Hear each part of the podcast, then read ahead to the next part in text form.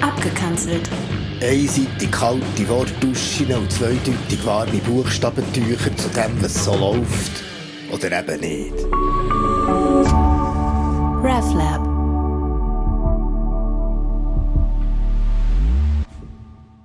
Letzte hat so eine wollen, dass ich für eine Tierrechtsorganisation spende. Und vielleicht hätte ich so gemacht, aber da hat sie ja verlieren von alles, was Augen hat, hat eine Seele. Und eigentlich sind Tiere die besseren Menschen. Und da ist es mir zu blöd geworden dass wir uns richtig verstehen. Ich hab Tier gern und nein, ich mache jetzt keinen Flachwitz so la, vor allem auf dem Teller. Nein, ich hab Tier wirklich gern, aber wie sie es mit uns haben, weiss ich nicht und wie sie es untereinander haben, kann ich nur beobachten und finden, nicht so gut. Da ist nichts von, da werden die Wölfe bei den Lämmern wohnen und die Panther bei den Böcken lagen. Und schon gar nicht Löwen werden Stroh fressen wie die Rinder. Nein, die biblische Vision wird sich auch nie erfüllen. Aber sie zeigt, dass etwas fest irritiert im Leben zwischen den Tieren. Das Fressen und Gefressen werden. Und darum habe ich ein bisschen biologisch recherchiert und einen Text für euch geschrieben, wo ihr all denen könnt vortragen könnt, die meinen, Tiere seien die besseren Menschen. Er heisst Kill Bill 3, The Animal Cut. Horny Bill, der grosse streift mit seinem Kind, dem Not Yet Horny Phil, durch die Steppen von der Wildnis und will ihm zeigen, was so abgeht in diesem Hut. Von wegen, wer hat wie Schreis und Biss. Und sie sieht zuerst Bitchy Louise, wie sie tanzt mit langen Beinen, zusammen mit dem Aufschneider von Sniffing Grease, weil sie hat echt einen Crush auf ihn und sie werden intim, aber nach seinem Schleim fährt Louise so, ohne etwas zu sagen, an zu knabbern an ihrem Gottesanbetermann Wo immer weniger wird, so knack, knack, knacking on Heaven's Door, bis nur noch ein Stückchen Körper aus ihrem Unterleib rauslampen, sie ihrer Kollegin zublinzelt und meint, das ist eben das neue MeToo, hol dir einen Typ, hab Spass und friss ihn auf.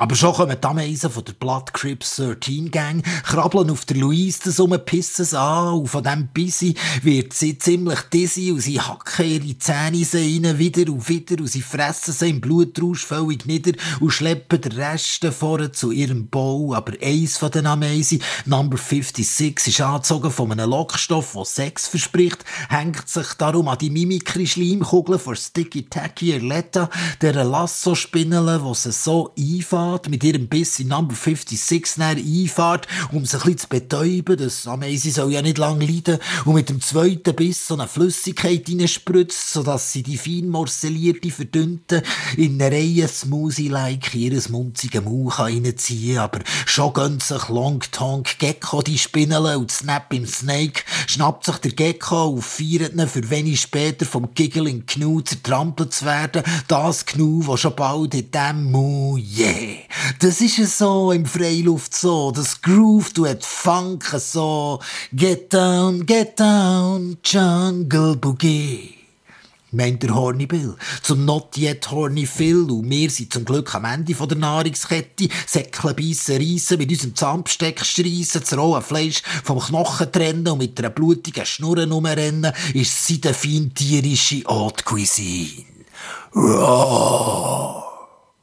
Und fahrt weiter. Ja, da musst nicht gross suchen nach einer Seele hinter den Augen. Musst nicht fluchen, unbarmherzig, brutal, grusig. Das ist Human Talk, dem wir nicht folgen, verstehst? Wir Tiere, wir können nicht anders. Wir leben Parallelgesellschaft, nicht Partnerschaft, brauchen keine Vormundschaft. Sippenhaft auf Fressfindschaft ist das, was unser Leben macht, weisst? Ja, und wir gurren und surren und schnurren und knurren, bevor das um und schleichen und schmeicheln an deinen Beinen um. Wir schlecken und bauen, miauen und winseln, heulen spielen mit unseren buschigen Pinseln, machen mit dir, was wir wollen, weil nicht gut überlegst, was du denn eigentlich weisst. Katz wartet nicht auf dich, sondern auf den, der ihr zu fressen gibt. Und der Hunger ist nicht die beste Freund, das ist einfach Konditionierungsshit. Mensch, seist Kollege, Vater, Mutter, aber wir wollen einfach nur dich oder dein Futter.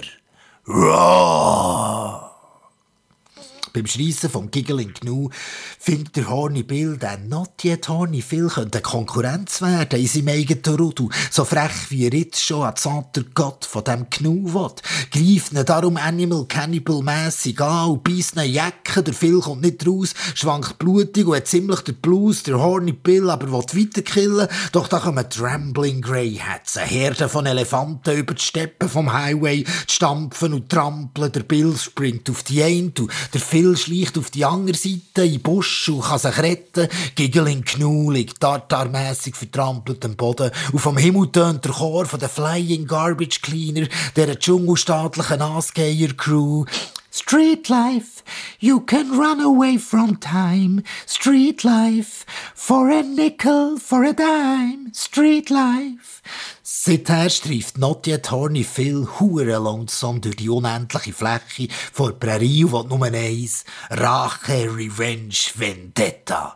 Und schleift seine Zähne an den Knochen von seinen Fressfreunden wie ein Beretta, macht täglich Yoga, Intervall und Workout für einen Final Showdown, bis er ihn sieht. Er jetzt very horny Phil, dort der No More So Horny Bill. Phil schüttelt seine Mähne, schlärbelt lässig zum Bill mit seinem hingerhältigen, grusigen Gelbzahnlächeln.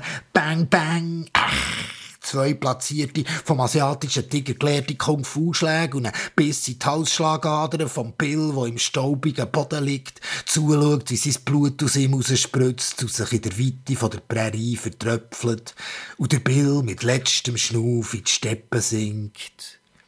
Bang, bang, he shot me down. Bang, bang, I hit the ground. Bang, bang, that awful sound. Bang, bang.